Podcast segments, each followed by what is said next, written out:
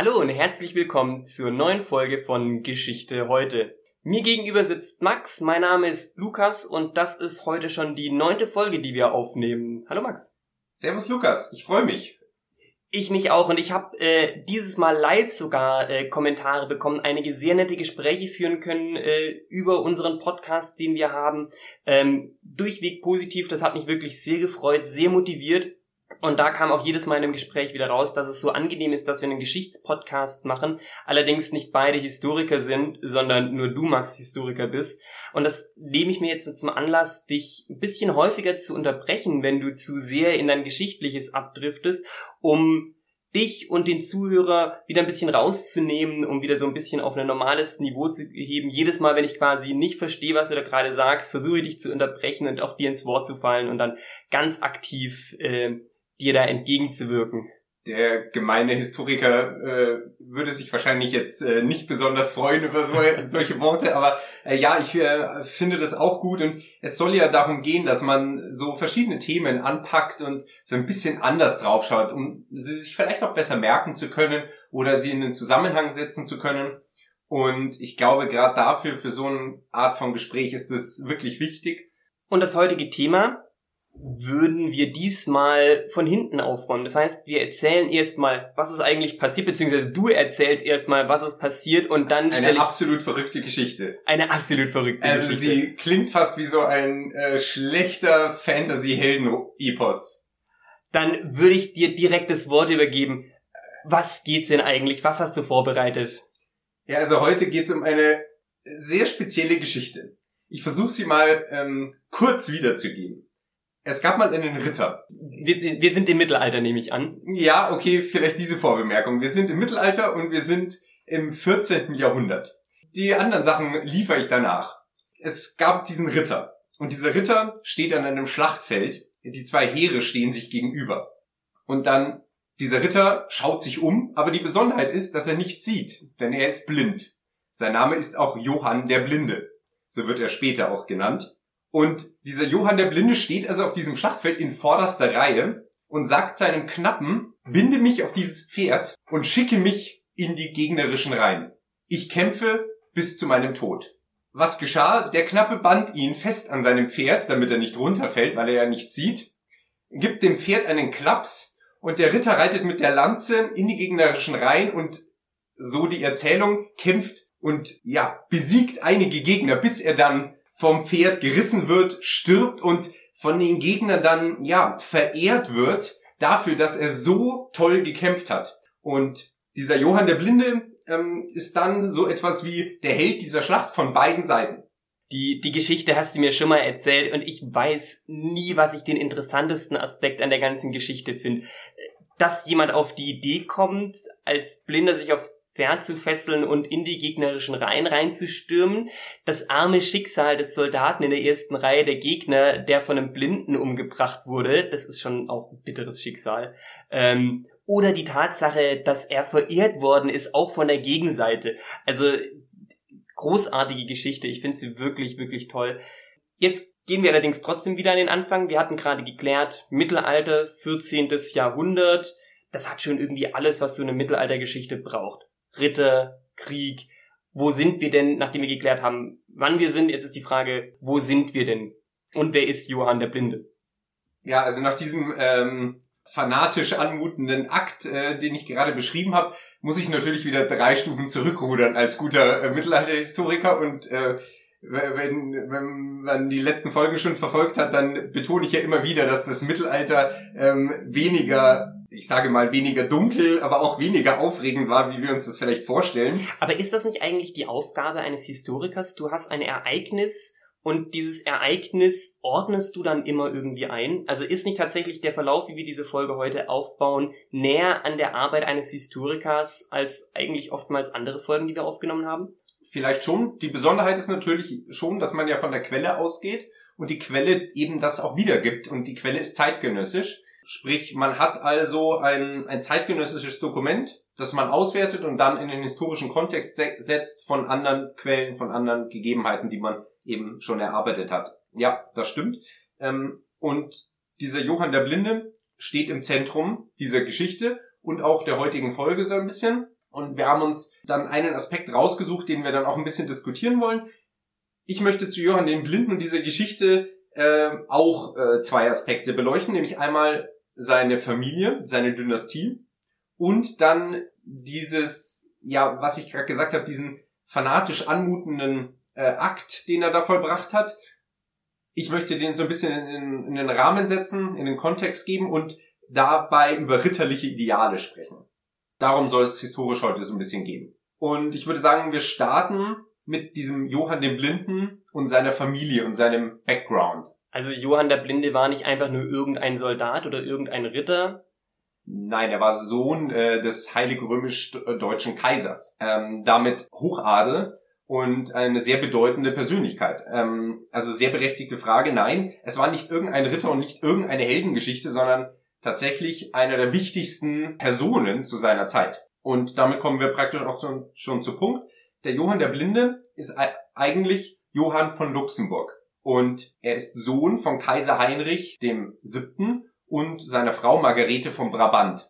Hochadel, beide. Ähm, Kaiser Heinrich der Siebte ist eben Kaiser des Heilig äh, Römischen Reichs und seine Frau aus dem aus dem niederländischen Raum Brabant ist äh, auch aus dem Hochadel aus dieser Region. Dieser Kaiser Heinrich der Siebte ist eben aus der Dynastie der Luxemburger und ist der erste aus der Dynastie der Luxemburger, der auf dem ähm, Kaiserthron sitzt und auf dem Königsthron. Heinrich Siebte hat mehrere Kinder, unter anderem diesen Johann von Luxemburg. Die Luxemburger zu dem Namen kurz, und das erklärt dann auch schon vieles, verbindet man natürlich heute speziell mit der äh, ja heute immer noch selbstständigen Land, aber mit dieser Grafschaft Luxemburg, die äh, zwischen Deutschland, Frankreich, Belgien liegt. Die war Teil des Heiligen Römischen Reichs. Aber der Name beschrieb eigentlich eher eine Dynastie zu der Zeit, die eigentlich losgelöst von dieser Grafschaft war. Zwar waren sie Grafen von Luxemburg, aber waren viel, hatten viel bedeutendere Titel und viel bedeutendere äh, Teil, äh, ja, Teilgebiete in ihrer Dynastie und man spricht dabei von Hausmacht. Und das ist hier ganz entscheidend für diese Familie. Hausmacht ist etwas, was eine Familie praktisch besitzt und dann gibt es die Königsmacht. Das ist das, wenn du König oder Kaiser gewählt wirst im Heilig Römischen Reich. Die wurden ja gewählt im Mittelalter. Das bekamst du dann sozusagen äh, durch diesen Wahltitel. Aber die Hausmacht, was das, was du praktisch von zu Hause mitgebracht hast, also was deine Hausländereien, wenn man so will. Kann man sich das dann so vorstellen, dass dieses von Luxemburg Geschlecht als Adelslinie stärker war als die Ländereien, die sie besessen hatten? Durch den Kaisertitel natürlich schon im Endeffekt, aber sie waren auch deutlich stärker wie dieser Graf, äh, wie diese Grafschaft Luxemburg, denn es gibt eben deutlich mehr Gebiete, die sie im Laufe der Zeit angehäuft haben. Unter anderem große Teile der Niederlande, Brandenburg, also jetzt sind wir im Osten, Böhmen und Mähren, also aber Böhmen war das größte Land im Heiligen Römischen Reich, zusammenhängend. Im, Im tschechischen Bereich heutzutage angesiedelt zum Teil? Ja, genau, Böhmen und Mähren ist dann noch weiter im Osten, genau. Äh, diese beiden, heutiges Tschechien ist es hauptsächlich, beides eigentlich. Und ähm, aber Böhmen ist die größte Landmasse im Heiligen Römischen Reich damals gewesen, die zusammenhing. Also ein sehr wichtiges Territorium. Sehr wichtiges und die ein, der einzige Königstitel im Heiligen Römischen Reich. Also es gab ja den Heiligen Römischen ähm, deutschen König und dann den König von Böhmen, der zwar Teil dieses Reichs war, aber es war der einzige Königstitel in dem Reich. Also ein ganz besonderes Land. Und dieser äh, Heinrich der Siebte, der Vater von dem Johann, war eben König von Böhmen. Dann und besonders hatte seinem Sohn diese Position ermöglicht. Dieser Johann von Luxemburg, Johann der Blinde, war dann König von Böhmen. Und Mähren. Das hängt meistens so dran, das ein bisschen, wird oft vernachlässigt, aber und Mähren. Später der Sohn von Johann von Luxemburg, und da sieht man, wie wichtig diese Person war, war dann Karl Vierte. Der war wieder Kaiser des Heiligen Römischen Reichs. Und dieser Karl Vierte ist wahrscheinlich einer der bekanntesten ähm, Kaiser im, im Mittelalter. Wir sind natürlich hier schon im späteren Mittelalter, aber nach Karl dem Großen, nach Friedrich Barbarossa, Friedrich II., das sind alles so bekannte Namen, äh, auf die muss man jetzt gar nicht äh, näher eingehen. Aber unter diesen steht definitiv Karl IV., denn er hat unter anderem die Goldene Bulle erlassen, ein wichtiges Wahldokument zu dieser Wahl der römisch-deutschen Könige und äh, im 14. Jahrhundert Prag als eine Art Riesenresidenzstadt ausgebaut. Die Karls-Universität in Prag gegründet, die erste deutschsprachige Universität.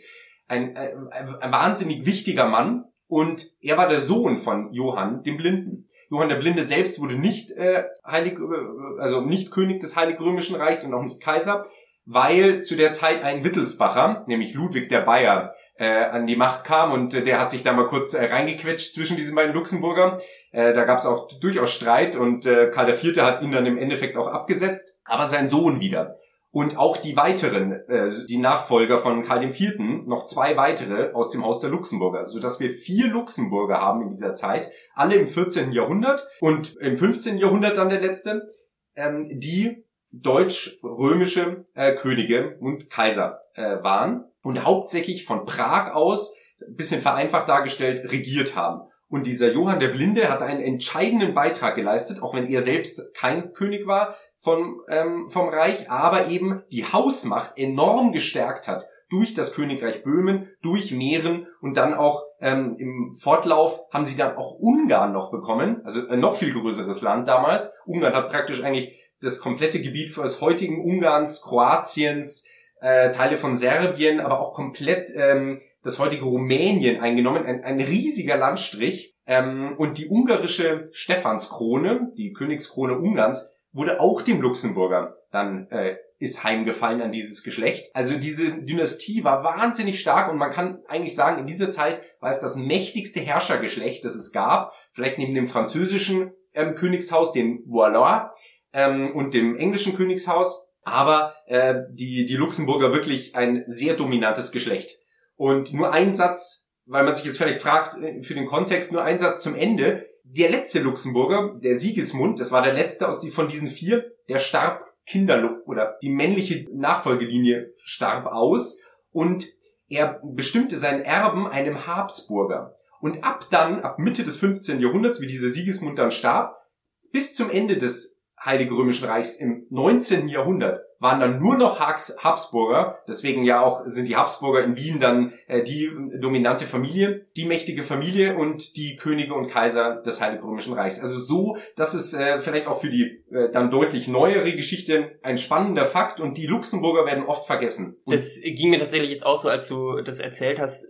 Man kennt vielleicht die großen Kaiser, die Friedrich Barbarossa, Karl der Große und Habsburger hat man auch schon mal gehört, aber da ist dann vielleicht ähm, das äh, von der dunklen Zeit, wenn man davon spricht, vielleicht meint man damit auch selbst das die eigene äh, das eigene Verständnis von der Zeit, weil äh, ich wusste das alles nicht, auch die ganze Region. Ich wusste auch nicht, dass dann quasi in Prag so ein großer Regierungssitz mehr oder weniger war.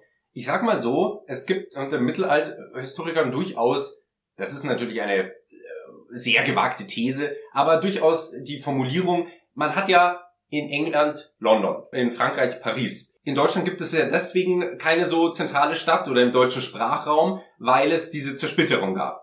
Aber hätte sich die Luxemburger Dynastie längerfristig durchgesetzt, weil sie mehr Erben produziert hätte, muss man ganz ehrlich so sagen, dann hätte sich Prag etabliert. Prag war bis zum Tod von Sigismund die dominante deutsche Stadt. Es war wirklich neben Paris und London zu dieser Zeit und den italienischen Städten eine Weltstadt. Ähm, und äh, das äh, weiß man heute natürlich oft nicht mehr. Und äh, es liegt an der doch nicht so langen Herrschaft der Luxemburger, so über 100 Jahre, 150 Jahre, eben diese vier mit, unter, mit dieser Unterbrechung, mit zwei, drei kurzen Unterbrechungen. Aber diese vier Herrscher, das ist das Spannende mit dieser Dynastie und vielleicht auch das Selbstverständnis dieser Dynastie in dieser Zeit eben als so mächtig. Und da kommen wir auf Johann den Blinden zurück. Der sicherlich als Hochadliger, als, als wirklich gestandener Mann äh, im Mittelalter sehr starke Ideale hatte. Genau. Ähm, das schließt da praktisch direkt an. Er hatte selbst und zu dieser Zeit, und du hast gerade dunkle Zeit gesprochen, wir sind hier aber schon, das ist auch wichtig, am Ausgang des Mittelalters. Wir sind hier schon in der, in, in Italien beginnt schon die Renaissance. In Italien beginnt im 14. Jahrhundert die Renaissance. Es beginnt eine schon neue Zeit, ähm, die Kirche wird, äh, das Renaissance-Papsttum kommt und damit eine ganz andere Dynamik, auf die man jetzt hier gar nicht eingehen kann. Aber wir sind am Ausgang des Mittelalters und die Höfe werden deutlich wichtiger. Es gibt Beamten plötzlich, die Höfe werden größer, mehr Menschen an so einem, Ho an so einem äh, Hof. Aber die Ideale des Mittelalters, und jetzt kommen wir eben dazu zurück, werden zum Teil mittransportiert und ja fast verherrlicht. Bei Johann dem Blinden geht es um die ritterlichen Ideale. Diese ritterlichen Ideale werden gerade im Spätmittelalter, wo das Rittertum an sich als Berufsstand abnahm und an Wichtigkeit dramatisch verlor, werden die ritterlichen Ideale plötzlich höher gehalten und ja fast schon so ein bisschen von, als Nostalgie quasi, die ritterliche Nostalgie. Genau. Das hat was so ähnlich wie mit dem im 19. Jahrhundert hier in Deutschland sehr stark dieser Historismus aufkam. Ähm, viele deutsche Städte profitierten ja sozusagen von dieser Bau, von diesem Bauwahn im 19. Jahrhundert. So war das im Spätmittelalter ein, ein Ideal des Rittertums, was auflebte. Und das sieht, sieht man in vielen Schriften. Und hier bei Johann dem Blinden sieht man das eben auch sehr stark. Und er gilt als einer der das am meisten verkörperte, auch wegen der Geschichte, auf die wir dann noch gleich nochmal zurückkommen. Ritter bedeutet eigentlich erstmal nur bewaffneter Reiter. Lateinisch equus das Pferd und eques der Ritter.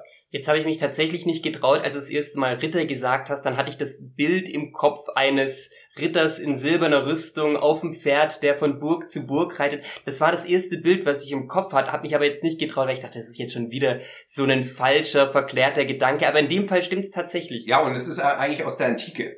Ähm, der Ritter, also Reiter, eigentlich Reiter, also der, die, die, die Wortähnlichkeit ist, äh, ist ja kein Zufall ähm, und im Lateinischen noch deutlicher. Equus das Pferd und eques der bewaffnete Reiter. Ähm, auch Miles, also da steckt noch der, die Miliz, auch das Soldatische drin. Dieser, dieser Ritter, dieser Reiter war zunächst einmal ein Berufsstand. Er war einfach ein Teil des militärischen Apparats in der Antike. Im Mittelalter dann auch meistens ein Kleinadliger, der einen Bereich Deswegen kommt dieses Bild mit der Burg. Das stimmt insofern schon, weil praktisch er äh, für ein kleines Tutorium, äh, Territorium ähm, zuständig war. Ja, so dieser bewaffnete Reiter. Dieses Bild als Berufsstand. Das äh, entwickelte sich dann so ein bisschen und äh, es wurde immer mehr mit dem christlichen Glauben verknüpft, mit den christlichen Tugenden der Ritter, der auf Kreuzfahr äh, auf, auf, ja, als Kreuzfahrer in, die, in, in das Morgenland zieht, so dieses Bild. Und dann kommt es im Spätmittelalter dazu, dass die Heere sich neu definieren. Wir haben hier mehrere Kriege, unter anderem den Hundertjährigen Krieg zwischen England und Frankreich, in dem auch diese Schlacht stattfindet, äh, in dem Johann dem Blinde da in die gegnerischen Reihen reitet. Und diese, diese militärischen Konflikte zu dieser Zeit zeichnen sich dadurch aus, stehende Heere ähm, man at Arms, dieser Begriff kommt aus dieser Zeit vom Englischen, also ein stehendes Heer mit ähm, mit Gliederung in klassische Kategorien, äh, Infanterie, Bogenschützen, Kavallerie. Das, das, Bild, das man klassisch aus dem Fernsehen kennt. Genau, das ist das Spätmittelalter. Das hat mit dem Hochmittelalter gar nicht so viel zu tun. Und im, im Fantasy-Fernsehen und so in der, wenn man Fernsehen schaut, dann wird das oft mit dem Hochmittelalter konnotiert, dieses Bild, mhm. aber es ist eigentlich Spätmittelalter. Dann passt sie aber für die Geschichte jetzt mit Johann dem Blinden sehr gut. Sehr gut. Genau in diese Zeit, wo das Rittertum an sich verliert, wird das ritterliche Ideal eben, so wie du schon gesagt hast, nostalgisch begründet. Und es gibt viele Personen und gerade aus dem Hochadel Personen, die diesem ritterlichen Ideal nacheifern. Und wichtige Punkte, die, die alle diese Leute, das zieht sich bis ins 15. und auch sogar noch bis ins 16. Jahrhundert hinein, also eigentlich schon in die frühe Neuzeit, dass äh, Herrscher dieses Ideal verkörpern wollen und das auch aufnehmen in ihre Memoiren. Und unter anderem Johann den Blinden zeichnen eben bestimmte Sachen aus, die sie nach, denen sie nacheifern. Zunächst einmal eine christliche Erziehung und christliche Tugendhaftigkeit. Man lebt stark nach dem christlichen Glauben. Das ist stark damit verbunden. Punkt eins. Der Punkt zwei ist nämlich Jagd. Jagd ist etwas unglaublich stilisiertes in dieser Zeit und man muss praktisch zur Jagd gehen, um etwas auf sich halt, zu halten. Also das ist praktisch so ein bisschen wie, wenn man, äh, ja, also heute äh, weiß ich gar nicht genau, ob es äh, ähm, in bestimmten Kreisen würde man vielleicht, äh, wenn man kein Fußballfan ist oder so, aber man muss zur Jagd gehen in dieser Zeit. Also die Jagd ist der nächste Klischeepunkt auf meiner äh, Mittelalter-Adelsliste, den ich jetzt gerade abgehakt habe. Aber für Spätmittelalter. Für Spätmittelalter. Ja, das ist vielleicht eine gute Zusammenfassung am Schluss. Also es ist eigentlich alles für Spätmittelalter und auch nur für den Hochadel. Auch wichtig hier nochmal zu betonen, es gilt eigentlich nur für den Hochadel. Darunter spielt das alles nicht so die große Rolle. Also es ist eigentlich nur eine kleine Personengruppe. Also die Jagd. Und auch weitere Künste, Wissenschaft, Handwerk, das ist alles tatsächlich in diesen Kreisen dann, an diesen Höfen wird das sehr hoch gehalten. Dritter Hauptpunkt ist Turniere. Okay, jetzt ja, ist aber meine Liste ja, vollständig. Ja, ich ich, Lass mich ich hab's befürchtet. Ich hab's befürchtet. Turniere. Es ist natürlich sehr klischeehaft, aber Mit stimmt. Lanzen auf dem Pferd. Ja, der Tjost. Der Tjost, also das Lanzenstechen, äh, äh, der Tjost ist nichts anderes wie das, was man kennt äh, von sowas wie den Kaltenberger Ritterspielen oder ähm, gibt's in Deutschland ja verschiedene. Wenn zwei ähm, Ritter aufeinander zureiten und mit der Lanze sich vom Pferd stechen. Und der Zweikampf, der ehrenwerte Zweikampf. Das sind äh, die ritterlichen Tugenden auf dem Turnier, der Turnierheld. So, und Johann dem Blinden wird besonders dieser Punkt sehr gerecht. Er war anscheinend der Turnierheld schlechthin. Er hat auf allen Turnieren äh, mitgemacht und viel gewonnen. Aber Johann war blind.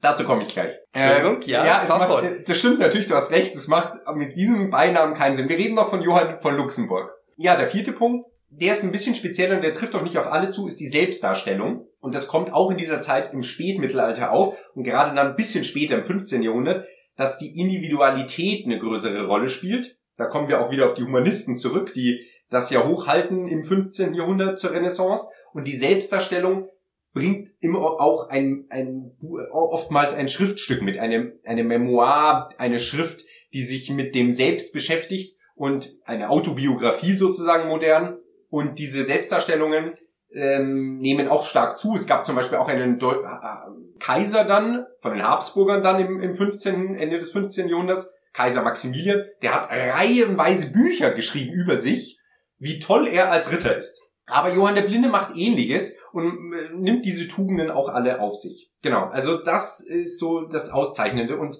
hier spielt eine wichtige Sache mit und da kommen wir auch wieder in die Moderne eigentlich, nämlich sozialer Habitus. Also soziale Verhaltensweise, da gibt es eine sehr bekannte Theorie davon in der Soziologie im 20. Jahrhundert von eigentlich zwei Hauptautoren. Zunächst äh, Norbert Elias und dann besonders dieser Habitus, diese Verhaltensweise, wie sich Leute geben, Idealen verfolgen, ähm, ist zugeschrieben äh, Pierre Bourdieu. Und Bourdieu beschreibt diesen Habitus als äh, ja, soziologische Wissenschaft. Das ist sehr stark, kann man diese Theorie diese Verhaltensweise, äh, so eine spezielle Verhaltensweise, die Menschen nacheifern, kann man hier sehr schön sehen an diesem Beispiel von Johann von Luxemburg. Als praktisch jetzt als Ergebnis von diesen Sachen kommt es dann dazu, dass Johann der Blinde im Alter blind wird. Und das bringt ja zunächst einmal eine Reihe von Problemen mit, gerade in der damaligen Zeit. Es löst aber auch eine Reihe von Fragen, die ich mir die ganze Zeit im Kopf gestellt hatte, wie es denn sein kann, dass eine blinde Person ähm, so politisch erfolgreich wird und auch im Turnier so gut ist und überhaupt im Mittelalter überleben konnte. Genau, äh, nein, er, er war nicht von vornherein blind, sondern er wurde blind. Und das ist natürlich auch aus heutiger Sicht vielleicht medizinisch nicht ganz so zu bewerten. Die Brillen waren nicht verbreitet. Es war gerade so mal das äh, Konzept. Der, wenn man praktisch gar nichts mehr wenig gesehen hat, dann bedeutet das nicht, dass man heute blind tituliert werden würde sondern es reichte einfach nur eine Altersbrille oder eine Alterfernsichtigkeit, die ja, man ja auch genau. heutzutage bekommt. Genau, oder eine eh schon Fernsichtigkeit, die ja damals teilweise gar nicht aufgefallen ist, weil man das ja gar nicht so reflektiert hat und dann noch verschlechtert und damit praktisch nichts mehr wenig gesehen hat. Das wird es wohl gewesen sein, weil die Berichte schreiben darf, äh, also, dass es eher so im Alter gekommen ist. Auf jeden Fall kam es dann zu dieser Schlacht. Schlacht von Crécy. Eine der bedeutendsten Schlachten. Und wenn du auf dieses Bild der mittelalterlichen Schlacht zurückkommst, diese beiden Heere mit, den, mit der Infanterie, mit den Bogenschützen, mit der Kavallerie, dann ist es diese Schlacht. Und diese Schlacht wird noch ähm, ja, beispielhafter, weil die englischen Langbogenschützen in dieser Schlacht einen Wahnsinnserfolg gefeiert haben. Das war eine der Schlachten. Es gab dann noch die Schlacht von Azincourt. Diese beiden Schlachten auf französischem Boden waren totale Erfolge für die Engländer. Die Engländer standen praktisch den Franzosen und dem Festlandheer gegenüber und dem Festlandheer wohnte auch Johann dem Blind, der Blinde bei. Und die Engländer, die da eine Invasion starteten in dem Hundertjährigen Krieg und Frankreich auch zum großen Teil eroberten, gewannen diese Schlacht von Crécy überragend. Es gab auf der anderen Seite den Edward, Prinz von Wales und er hatte auch einen ritterlichen Beinamen, nämlich der Schwarze Prinz oder der Schwarze Reiter, weil er wohl in schwarz glänzender Rüstung auftrat. Und Edward war Prince of Wales, also wie heute der Nachfolger des englischen Königs. Und Edward stand gegenüber praktisch von Johann dem Blinden. Und Johann der Blinde, wie ich gesagt habe, ritt, ließ sich hineinreiten, kämpfte bis zum Umfallen und starb dann auf dem Schlachtfeld, was das ritterlichste überhaupt ist, sozusagen. Und Edward stand dann über ihm und soll der Legende nach gesagt haben, hier liegt der Fürst der Ritterlichkeit, doch er stirbt nicht. Sozusagen, er lebt in alle Ewigkeit weiter. Also, also eine richtige Huldigung seinem Gegner. Also dieser Edward, der schwarze Prinz, äh, auf englischer Seite, huldigt ihn über alles. Und das ist ja das Ende von Johann dem Blinden, äh, nicht seiner Dynastie, wie wir gehört haben. Sein Sohn Karl IV. wird äh, ist ganz bedeutend äh, dann, gerade auch zu der Zeit, äh, wird er heilig römischer ähm, Kaiser und äh, sein Vermächtnis in dieser Zeit lebt eben über allem Maßen hinaus wegen dieser Geschichte und auch bei den Gegnern. Äh, sie, sie erlaubten dann so einen Totenzug über das Schlachtfeld, was normalerweise dann eigentlich nicht der Fall war für ihn. Ähm, ja, auch die Engländer hielten inne führte trotzdem zu nichts. Die Engländer eroberten Frankreich danach weiter äh, gut. Ähm, und sie haben ja auch die Schlacht äh, gewonnen, also die Engländer haben die massiv Schlacht sogar. Also man muss sagen, die, die Franzosen wurden vernichtet bei Crécy und Azincourt, bei diesen beiden Schlachten. Ähm, die englischen Langbogenschützen waren zu dieser Zeit äh, das Nonplusultra. Also das äh, ist die Geschichte von diesem äh, Ritter und dem Ideal, das er verfolgte. Und ich habe ja am Anfang gesagt, ein fanatischer Akt ich denke, ich habe es jetzt ein bisschen relativiert, aber natürlich geht es jetzt hier um ritterliche Ideale, oder? Also, wie, wie würdest du das sagen? Du hast mir die Geschichte davor erzählt, aber nicht das drumrum, was es eigentlich ist. Und jetzt ist meine ganze Vorbereitung, die ich so ein bisschen über Fanatismus und Radikalisierung vorbereitet habe und den soziologischen und psychologischen Effekt dahinter, das setzt es jetzt natürlich so ein bisschen ähm, außer Kraft. Aber es gibt trotz alledem viele Parallelen ähm, die man trotzdem noch sieht, weil letztlich haben alle, ich nenne es mal radikalen Einstellungen Gemeinsamkeiten. Eine radikale Einstellung ist jetzt nicht das, was wir erstmal denken mit Extremismus. Radikal bedeutet als Einstellungsbild erstmal, dass man ein dychotisches Weltbild hat. Also das bedeutet, es gibt ein ganz klares Schwarz-Weiß-Denken. Es gibt ein Gut, es gibt ein Böse, es gibt einen Freund, es gibt einen Feind. Und zunächst einmal sind natürlich Vorbereitungen da, um verworfen zu werden. ähm, aber der, du hast natürlich recht, äh, ein Schwarz-Weiß-Denken, das ist wohl schon ein Ansatzpunkt, den man äh, sehen kann. Ähm, und der ja bei Idealen oft auch dazu führt, dass man dem sehr stark nachstrebt. Das ist dann der, das ist dann der nächste Punkt äh, in so einem Absolutheitsanspruch, der sich daraus ergibt. Aber erstmal ist dieses Schwarz-Weiß-Denken da, auch daraus resultiert dann im nächsten Schritt erstmal das Freund-Feind-Bild. Also erstmal hat man sein Weltbild, das können in dem Fall christlicher Glauben sein, das kann in dem Fall, wenn es gerade auch einen, äh, im hundertjährigen Krieg die, gegen ähm, das Französisch äh, gegen Englische, dann kann es natürlich auch so eine Nationalverbundenheit sein. Das ist dann auch erstmal ein Schwarz-Weiß-Bild und alles daraus resultiert sich dann in einem Freund-Feind-Bild und dass man selbst Recht hat. Dadurch, dass man dieses Bild hat, man glaubt das absolut. Da, da ist auch Johann der Blinde absolut fanatistisch gewesen, dass er glaubte, er hat Recht. Und dass er sich an sein Pferd hat schnallen lassen, das hat sicherlich mit, ähm, mit seinen ritterlichen Tugenden was zu tun, aber auch mit der Überzeugung, dass er glaubte, dass Gott auf seiner Seite stehe äh, und dass er auch glaubte, dass er für die gerechte und für die gute Sache kämpfe. Ich würde vielleicht nur so ein bisschen äh, das entkräften, indem ich nicht sagen würde, er hat Recht, sondern er tut das Richtige. Ich glaube, Johann der Blinde hätte, oder das ist natürlich schwierig zu beurteilen, aber recht, ähm, darum ging es ihm weniger, wie darum, das Richtige zu tun.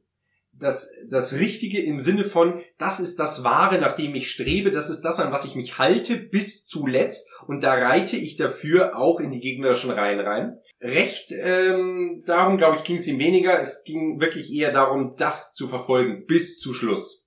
Das ist natürlich auch wieder ein, ein anderer Fachbereich. Jetzt sind wir in der, in der ähm, Ethik bei den Punkten Gerechtigkeit, Recht und richtig. Das sind wieder zwei, äh, drei voneinander getrennte Begriffe. Da sind natürlich, da ist und das sind alles schwierige Begriffe, auch in die Vergangenheit zu transportieren, muss man sagen. Da fällt natürlich das Wort richtig leichter, wie jetzt Gerechtigkeit und Recht, was ja auch sehr zeitlich gesehene Begriffe sind. Was ist heute gerecht?